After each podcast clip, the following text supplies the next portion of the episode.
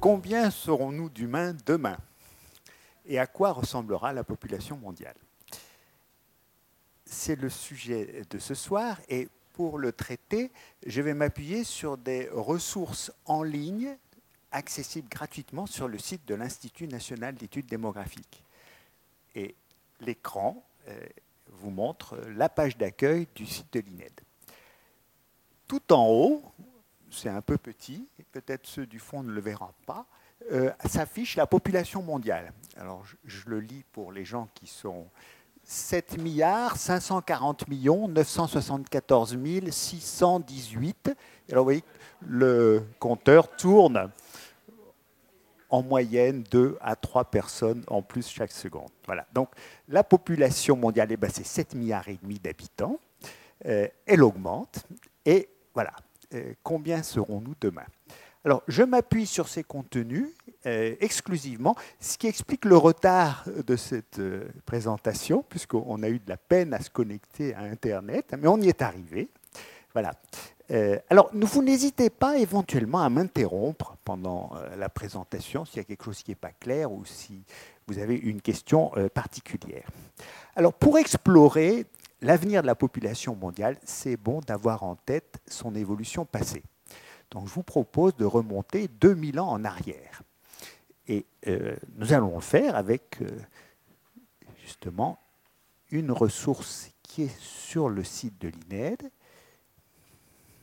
donc on estime qu'il y a 2000 ans, on pouvait être 250 millions d'habitants sur Terre. Alors c'était peut-être le double, c'était peut-être la moitié, il n'y avait pas de recensement comme aujourd'hui. Ce qui est sûr, c'est que pendant les deux millénaires qui ont suivi, la population n'a pratiquement pas augmenté, alors à un rythme très lent de quelques pourcents par siècle. Alors cette lente croissance a amené la population à atteindre un milliard d'habitants à la fin du XVIIIe siècle. Là, elle franchit le seuil d'un milliard et la courbe change de forme, la population se met à augmenter très rapidement. Donc les 2 milliards sont atteints en 1927, les 3 milliards en 1960, 4 milliards en 1974, 5 en 87, 6 en 99, 7, alors quand j'ai fait ce graphique, on n'en était pas encore là, en 2011, et on est à 7 milliards et demi cette année en 2017. Combien d'humains demain? Alors les démographes comme nous, comme ceux de l'INED, vous annoncent 9 milliards, 10 milliards en 2050. Surtout, il vous annonce, on ne sera pas tellement plus après. Donc, arrivé à ce niveau, euh, la population n'augmenterait plus ou, plus aussi vite qu'aujourd'hui. Pourquoi la population n'augmentait pas autrefois? Qu'est-ce qui s'est passé il y a deux siècles pour qu'elle se mette à augmenter rapidement? Voilà quelques-unes des questions que l'on va voir ensemble euh, ce soir. Euh, alors, euh, la population augmente. Euh, pourquoi? Eh bien, chaque seconde, il y a quatre nouveaux-nés qui naissent. Alors, chaque seconde, il y a deux personnes qui quittent la Terre. Oui, la démographie, ce n'est pas compliqué. Donc, 4 moins 2, ça fait deux personnes en plus chaque seconde. Alors, ça correspond à 200 euh, 000 habitants en plus chaque jour. Une ville de la taille de Saint-Étienne, 75 millions par an, donc un pays un peu comme l'Allemagne. Et en termes de taux de croissance annuel, on est à 1% par an, un peu plus. Ça correspond, si ça se maintient, à un doublement de la population tous les 60 ans. Alors, j'avais fait ce graphique il y a déjà euh, presque 10 ans, donc on était 6 milliards et demi, et en appliquant ce doublement tous les 60 ans, vous voyez qu'on arrive à 13 milliards en 2065, 26 milliards en 2125, etc. Ça ne s'arrête pas, on arrive vite à 1000 milliards. Alors, les démographes comme moi vous annoncent 9, 10 milliards en 2050, guère plus, donc pas des centaines de milliards demain. Donc là aussi, pourquoi? Pourquoi cette annonce? Eh bien, euh, c'est parce que euh,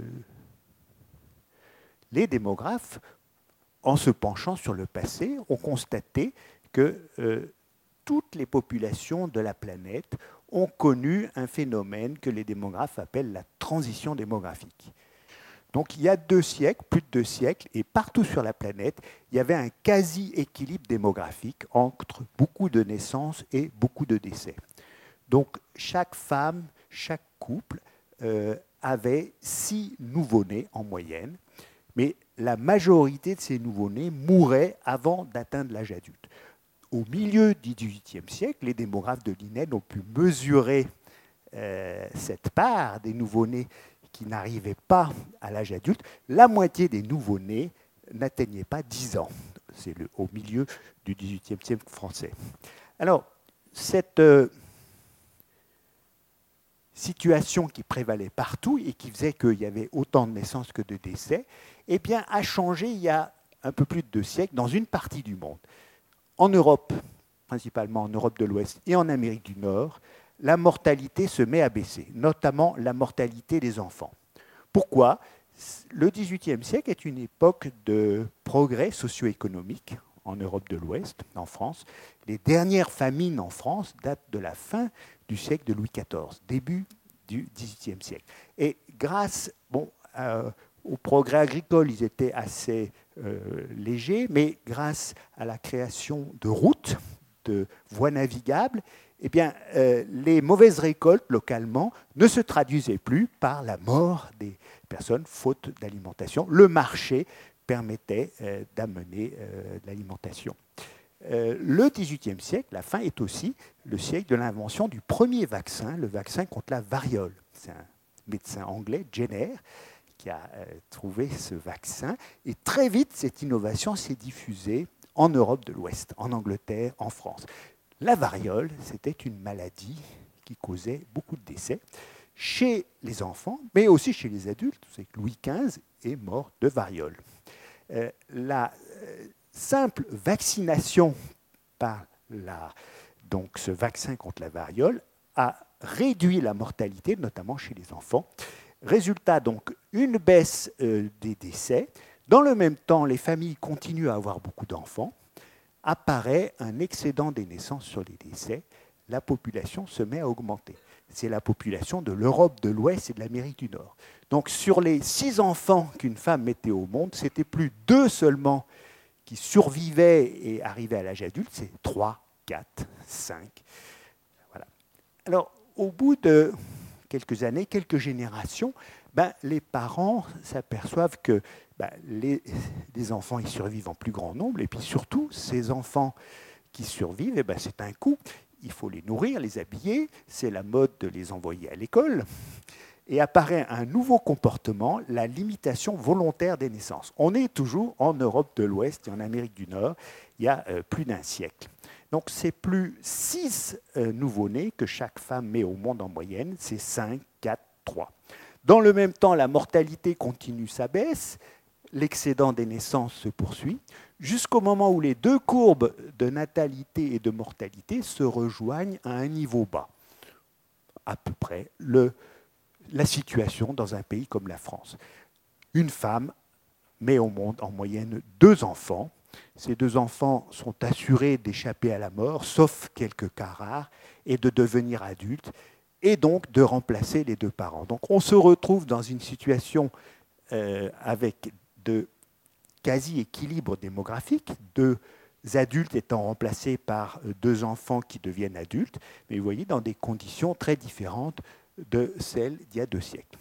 Alors, pour passer d'un équilibre à l'autre, il y a eu cette période de transition pendant laquelle euh, un excédent des naissances sur les décès alimente la croissance de la population.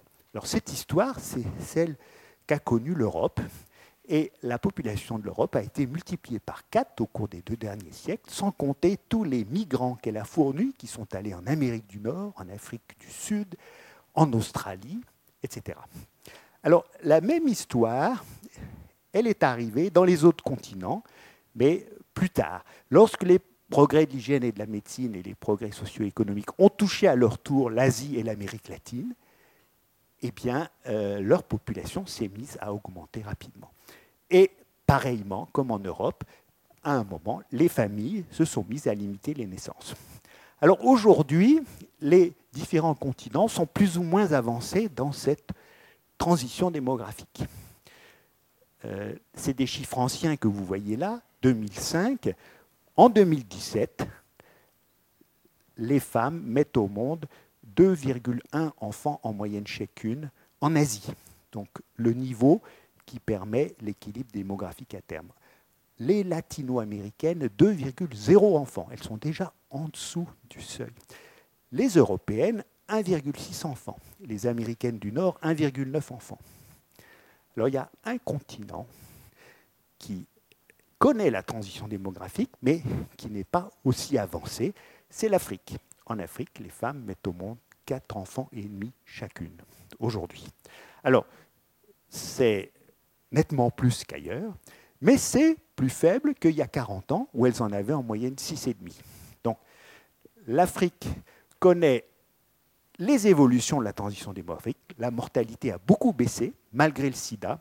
L'espérance de vie à la naissance est de plus de 70 ans aujourd'hui en Afrique. Les femmes font de moins en moins d'enfants, mais on va voir euh, peut-être un peu plus tard que les modalités de ces évolutions varient d'un continent à l'autre. C'est se basant sur ce modèle de la transition démographique que les démographes font des projections pour demain. Et je vous propose d'en faire ensemble. Là aussi, je vais utiliser un outil que j'ai conçu et qui est en ligne sur le site de l'INED.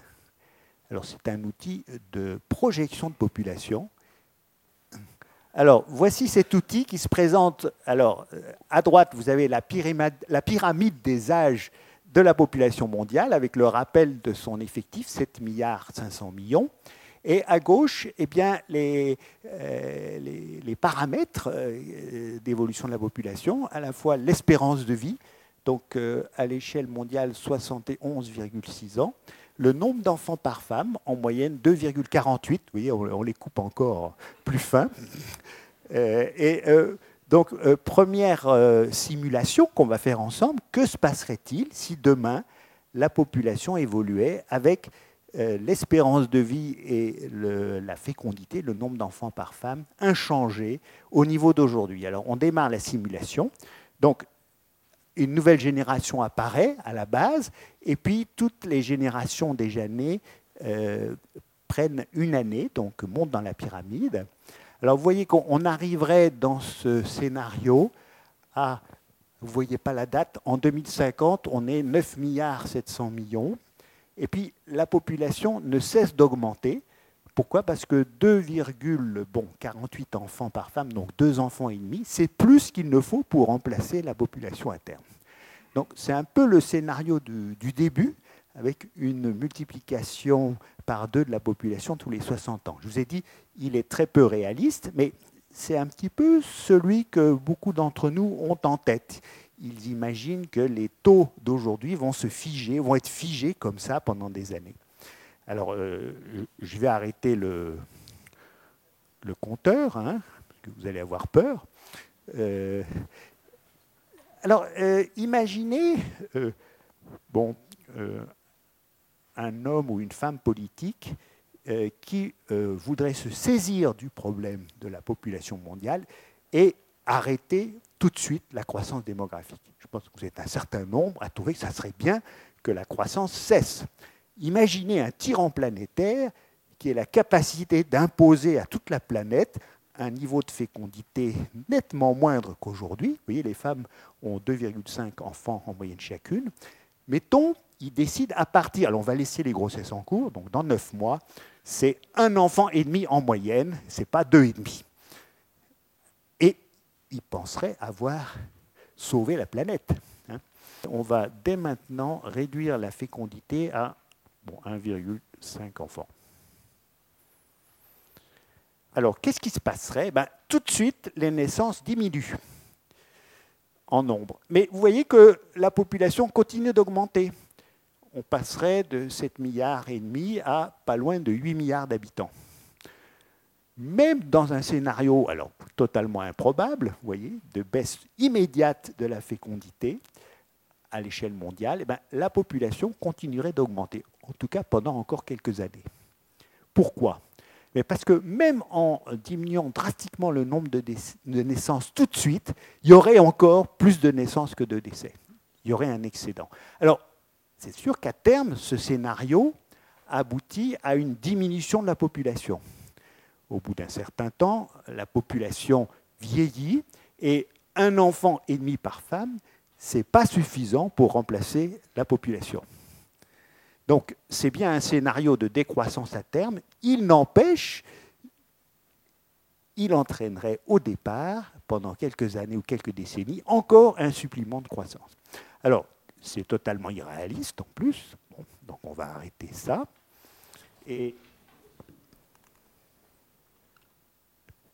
je vais vous passer maintenant un scénario qui est plus probable, mais encore une fois, on est dans les projections de population, ce n'est pas ce qui va arriver, hein, c'est ce qui arriverait si et si. Et là, c'est le scénario moyen de population des Nations Unies. Donc là, les hypothèses ont été fixées par les Nations Unies, donc vous ne voyez peut-être pas, mais euh, les chiffres d'espérance de vie augmentent, donc il y a une poursuite de l'augmentation de la durée de la vie à l'échelle mondiale, un peu.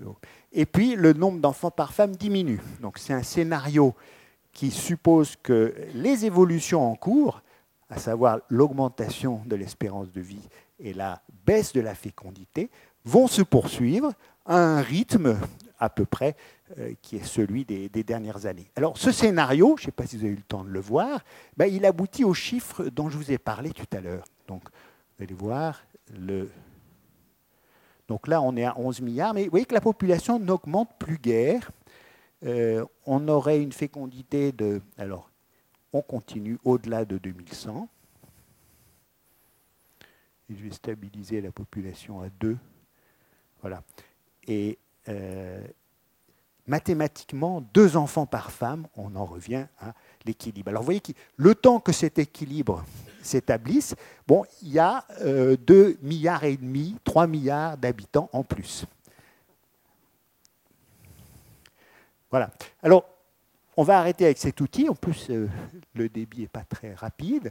Mais comme je vous l'ai expliqué, vous pouvez vous-même l'utiliser en partant de la population mondiale ou de la population de n'importe quel pays ou région du monde. Hein.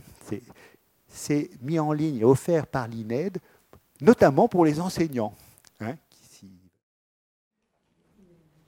Donc les démographes euh, comme euh, ceux de l'INED, là comme moi, vous annoncent que, un, euh, la croissance démographique ne va pas s'arrêter du jour au lendemain. Donc il y a bien il y a 2 milliards et demi, à peu près, hein, en plus à attendre d'ici 2050.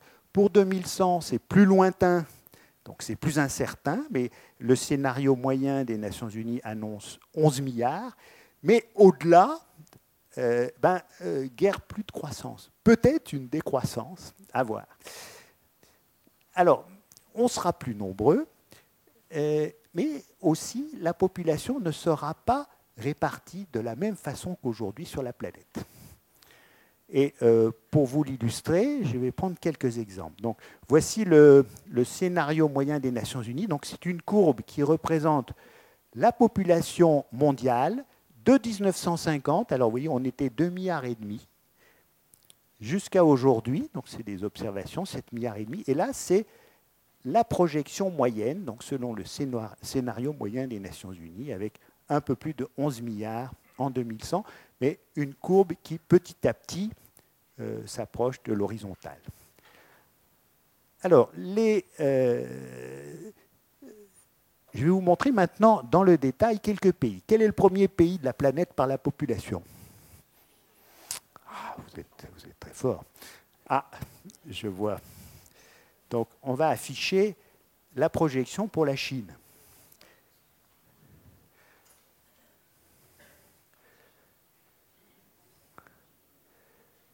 Voilà. Alors, la Chine, c'était 550 millions d'habitants en 1950. Aujourd'hui, d'après les statistiques des Nations Unies, c'est 1,4 euh, milliard 400 millions pratiquement.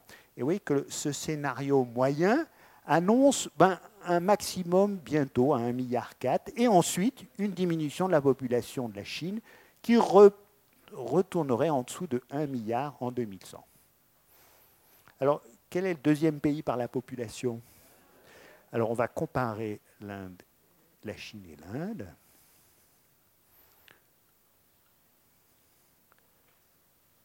Voilà. Alors l'Inde va apparaître en rouge. Voilà. Donc l'Inde moins peuplée que la Chine. En 1950, 377 millions d'habitants. Aujourd'hui, alors, euh, pas loin enfin, du 1 milliard 350 millions, hein, contre, et dans ces euh, projections, vous voyez que les deux courbes se croisent ben, dans pas longtemps, hein, dans quelques années seulement, euh, avec les deux pays atteignant 1 milliard 4, mais la population de l'Inde continuant à croître, elle aussi atteignant un plateau à 1 milliard 750 millions. Voilà. Donc, alors que valent ces projections, ces annonces? Ben, Regardez l'évolution du nombre de naissances chaque année dans les deux pays. En 1950, il est né plus de petits Chinois que de petits Indiens, 24 hein, millions contre 17 millions. Mais vous voyez que euh, ben, depuis les années 70, il naît chaque année plus d'Indiens que de Chinois.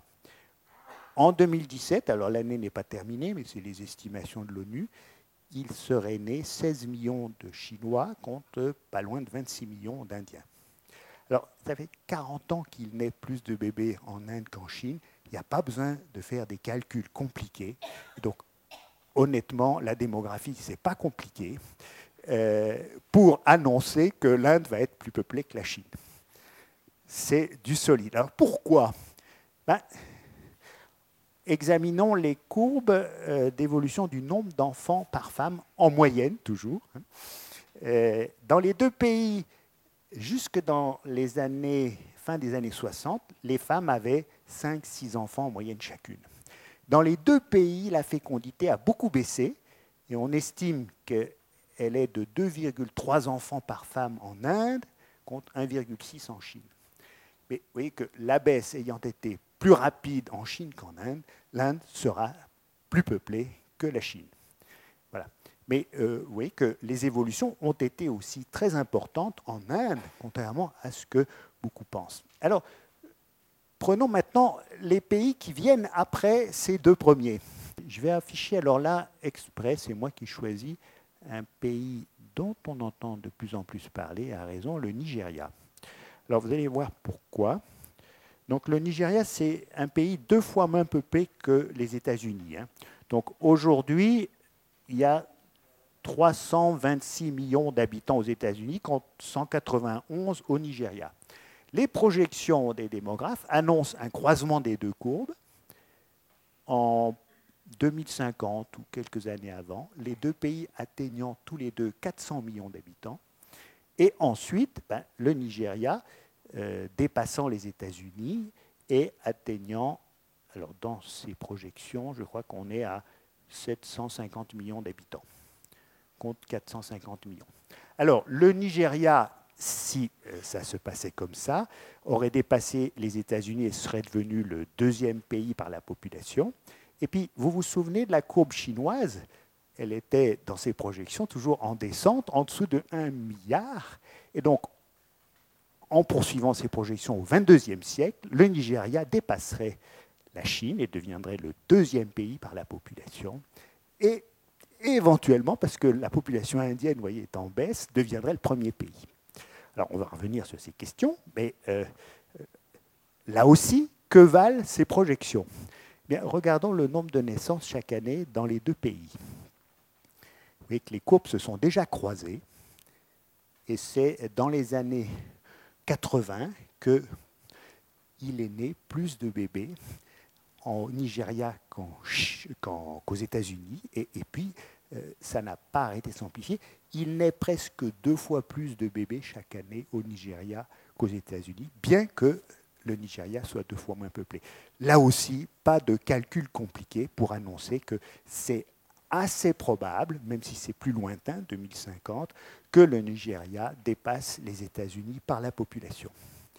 Alors, maintenant, intéressons-nous à des ensembles continentaux. Et alors, là, je vais comparer l'Europe ben, à nos voisins de l'autre côté de la Méditerranée, l'Afrique. Alors là, les deux courbes se sont déjà croisées pour la population, parce que euh, c'est en 1997, hein, les deux ensembles comptant 727 millions d'habitants. Alors l'Europe, c'est l'Europe au sens large, de Brest à Vladivostok. Là, on ne fait pas de chichi, on met la Russie, euh, l'Ukraine, la Biélorussie. Il n'y a pas la Turquie, mais enfin, bon, euh, 750 millions, c'est un ensemble. Vous voyez, dans les projections des démographes, euh, cet ensemble ne bouge pas trop au point de vue population, une petite diminution. En revanche, l'Afrique, eh bien, euh, aujourd'hui, c'est donc un milliard, euh, plus d'un milliard 200 millions d'habitants, contre donc 750 à peu près en Europe. Et alors les projections des Nations Unies, le scénario moyen, annonce pour l'Afrique 2 euh, milliards 5 presque en 2050. Ça veut dire euh, le double d'aujourd'hui.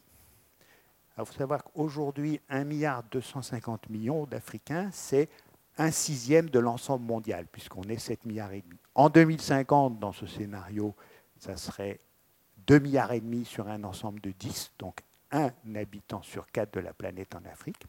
Et en 2100, on arrive à 4 milliards 400 millions en Afrique sur un total de 11 milliards. Donc entre un habitant sur deux et un habitant sur trois de la planète qui vivrait en Afrique. Et si on se projette au 22e siècle, on arriverait à un habitant de la planète sur deux en Afrique. Voilà. Alors, c'est des projections. L'avenir n'est pas écrit. Pour le court terme et pour un démographe, c'est les 10, 20, 30 prochaines années c'est pratiquement acquis. Pourquoi? Pourquoi le chiffre de 10 milliards d'habitants sur la planète, dont 2 milliards et demi d'Africains, c'est relativement solide? Point de vue d'un démographe, c'est que la majorité des humains qui vivront en 2050 ben, sont déjà nés. Alors, on peut calculer la part des 7 milliards et demi d'aujourd'hui qui ne seront plus en vie moi probablement je ne serai plus là. Bon, on peut faire le calcul. Euh, on peut aussi estimer le nombre de nouveaux arrivants, alors des nouveaux-nés. Les femmes qui mettront au monde des enfants d'ici 2050, la plupart, elles sont déjà nées. Ou disons, celles qui mettront des enfants dans les 20 prochaines années, elles sont déjà nées. Donc on connaît leur effectif, on peut faire des hypothèses sur le nombre d'enfants qu'elles auront. Donc c'est relativement solide à 2050. Hein. Au-delà, ben, plus, on, se projette euh, loin, euh, plus c'est incertain. Voilà. Donc, euh, la population mondiale, ça sera 2, 3, 4 milliards en plus d'ici 2050-2100. Ça sera une population dont la part de l'Afrique sera beaucoup plus importante qu'aujourd'hui. Ça veut dire que la part de l'Europe, mais aussi la part de l'Asie et de l'Amérique latine va réduire. Euh, et puis, troisième phénomène en cours, euh, c'est le vieillissement de la population. Et euh, c'est sur celui-là que je vais continuer et, sans doute terminer. Et là aussi, je vais m'appuyer sur une ressource en ligne que j'ai conçu et qui est sur le site de l'INET, qui s'appelle La population et moi.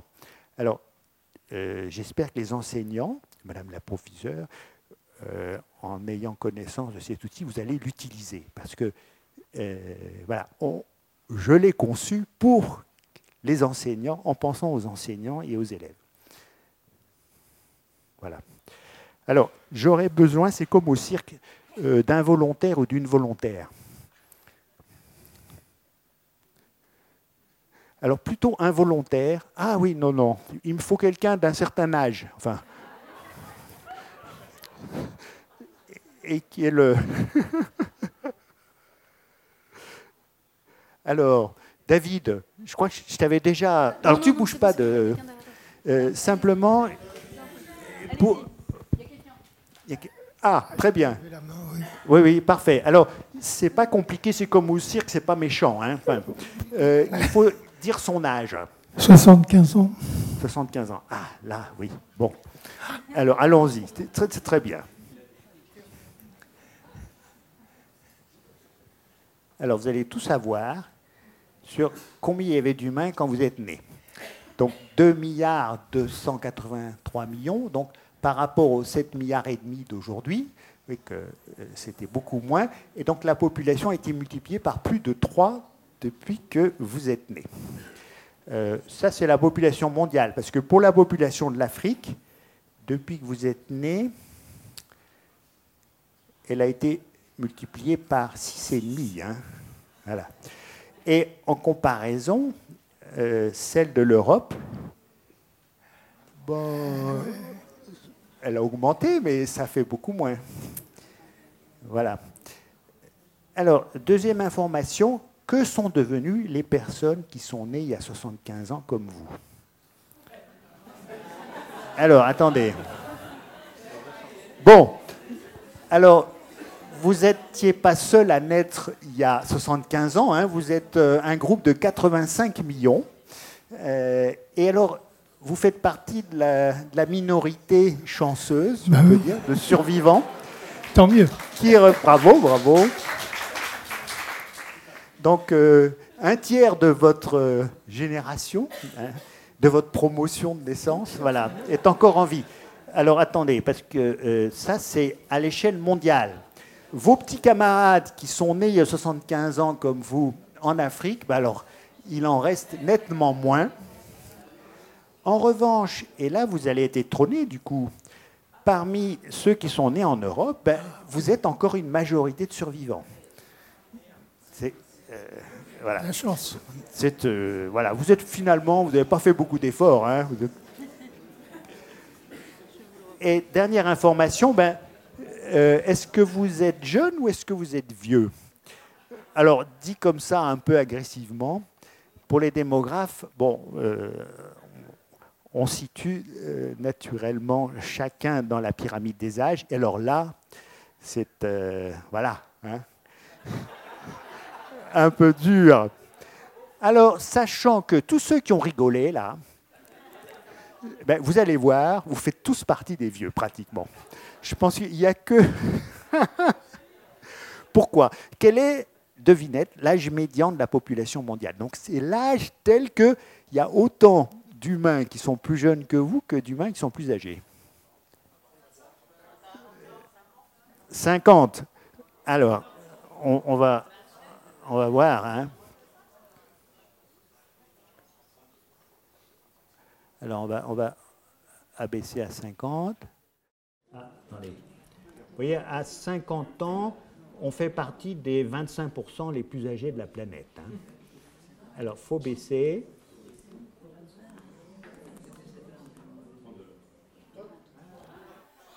Facile à retenir, hein 30 ans, l'âge médian. Donc, tous ceux qui ont plus de 30 ans, allez, vous faites partie des vieux. Euh, alors, il y a une session de rattrapage, c'est qu'on est on est en France, on est en Europe. Et à 30 ans, en Europe, on fait partie du tiers le plus jeune. Donc on a encore des perspectives. Mais si jamais on va en Afrique, attention, à 30 ans, on fait partie du tiers le plus âgé. Donc un, indicateur illustrant bien les différences de vieillissement démographique. Alors cela dit, ce n'est pas parce qu'on est en Afrique que la situation ne va pas changer. Vous voyez qu'on peut se projeter dans les années qui viennent et petit à petit, la pyramide des âges s'arrondissant, ben cet âge médian euh, va changer. Voilà. Oui, mais là, ça va jusqu'en 2100. Alors, je reviens en 2017. Alors, quel est le pays de la planète euh, dont la population est la plus âgée? Japon. Alors, on va voir. Donc, je vous montre, toujours en pensant aux enseignants, voilà, euh, pour évoquer le vieillissement démographique, vous avez là un outil. Alors, le Japon. Et devinette, quel est l'âge médian au Japon? Donc celui qui fait qu'on passe de la catégorie des jeunes aux vieux. Donc, ah, alors vous voyez, non, 25, c'est... Ah, ah, et eh bien voilà, 47 ans. Eh bien, il y a un pays qui fait jeu égal avec le Japon du point de vue euh, âge médian. Il est tout proche de nous. Voilà. Et alors, vous, vous allez voir que l'âge médian est le même, mais avec une répartition par âge de la population qui est assez différente. une pyramide des âges qui n'a pas la même forme. Ah, voilà. Donc, à nouveau, oui, 50-50, le même âge. Euh, mais alors, des pays euh, aussi très proches de nous, comme l'Italie, sont très proches euh, et donc ont une population relativement vieillie. Toujours, c'est du vieillissement démographique dont on parle. Et vous voyez que euh, ce n'est pas 47 ans, mais c'est 46 et.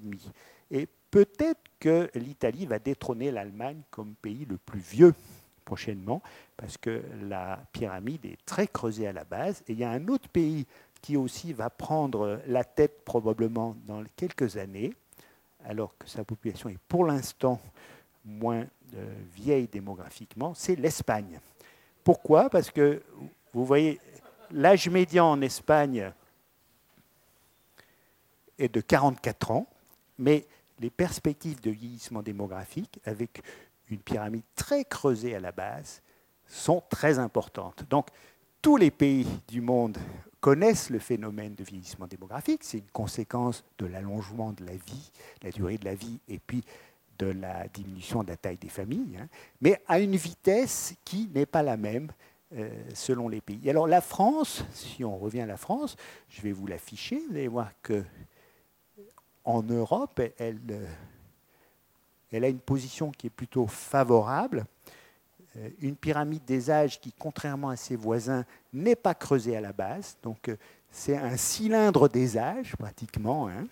un âge médian alors qui est inférieur à tous ses voisins, donc on est à 41, 42 ans, il va augmenter, la population continuer de vieillir, mais à un rythme nettement plus modeste que euh, les pays voisins. Donc, ça peut être un avantage d'un certain côté pour gérer ce vieillissement démographique qui, de toute façon, est à l'œuvre partout.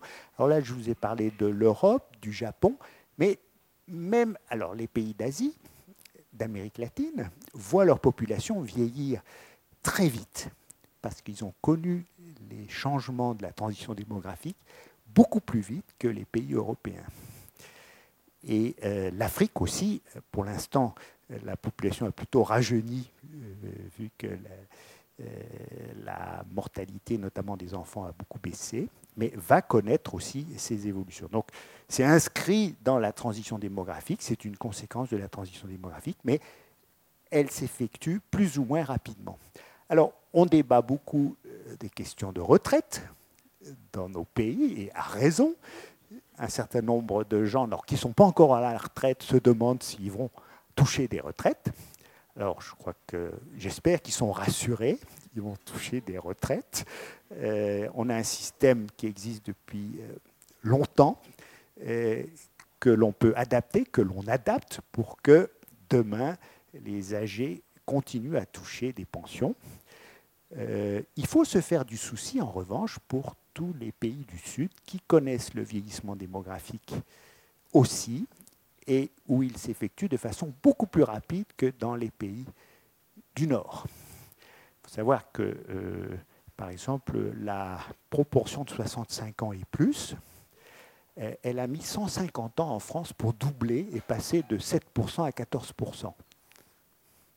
La même évolution aura sans doute mis 25 ans pour la Chine 20 ans pour le Vietnam, et il y a des pays même. Donc, euh, un vieillissement très rapide, alors que dans ces pays, il n'existe pas de système généralisé euh, de retraite ou de solidarité entre les générations. Euh, et, donc, il faut s'inquiéter pour les retraites des gens du Sud. les adultes représentent une part très importante de la population dans ces pays. Alors, je parle des pays asiatiques, des pays latino-américains, la part des jeunes a beaucoup baissé parce que la fécondité a baissé très vite. Euh, ils ont fait, ils font le miracle économique de ces pays, je m'inquiète, quand ils arriveront aux âges élevés, comment vont-ils vivre? Beaucoup de Chinois, mais c'est aussi vrai des Marocains, des Tunisiens, des Brésiliens, euh, actuellement euh, d'âge actif, et bien, dans 20 ans, dans 30 ans, euh, on peut se poser la question, de quoi vivront-ils? Donc, s'il faut s'inquiéter des retraites, ce n'est pas de nos retraites et des retraites des euh, habitants des pays du Nord, mais de celles des habitants des pays du Sud. Il faudra peut-être imaginer un système de solidarité internationale entre générations. C'est un peu, c'est pas le moment peut-être d'en parler, mais ça serait, c'est vrai que on fera pas pleurer avec les vieux Chinois ou les vieux Brésiliens qui euh, n'ont pas ce qu'il faut pour finir dignement leur vie, comme on fait pleurer sur euh, les pauvres enfants là, qui s'ouvrent de famille. Voilà. Alors, euh, ma présentation va en rester là. Donc, vous avez vu ces évolutions qui sont quasi certaines pour les prochaines décennies, plus nombreux, plus, une proportion plus importante dans les continents du Sud, notamment en Afrique, plus âgés et partout sur la planète. Alors, pour terminer, euh, c'est vrai qu'on s'inquiète tous du nombre des humains, surtout vu les défis, changement climatique, épuisement des ressources, et à raison. Et on est un certain nombre, va penser, mais on est peut-être trop nombreux, euh, il faut faire quelque chose. Alors, si vous m'avez bien suivi, on ne pourra pas changer beaucoup les chiffres, en tout cas d'ici 2050. Il est illusoire de pouvoir échapper à un supplément de 2, 3, 4 milliards d'humains sauf météorite de la taille de celle qui est tombée il y a 65 millions d'années dans le Yucatan et qui a provoqué la disparition de nombreuses espèces et la fin du secondaire. Mais très peu probable. Euh, et donc, sachant ça, euh, qu'il est illusoire de penser pouvoir agir sur le nombre des hommes, et qu'il y a ces défis qui sont devant nous, eh bien, la question du nombre des hommes, elle est peut-être moins importante que la question des modes de vie. Et les modes de vie, la façon dont nous vivons, l'énergie que nous consommons, les ressources que nous consommons, les polluants que nous produisons, là, on peut agir tout de suite, immédiatement, pour les rendre plus respectueux de l'environnement, plus économes en ressources. Alors, curieusement, je terminerai ma présentation. La question du nombre des hommes est peut-être moins importante à court terme que la question des modes de vie. Et je vous remercie.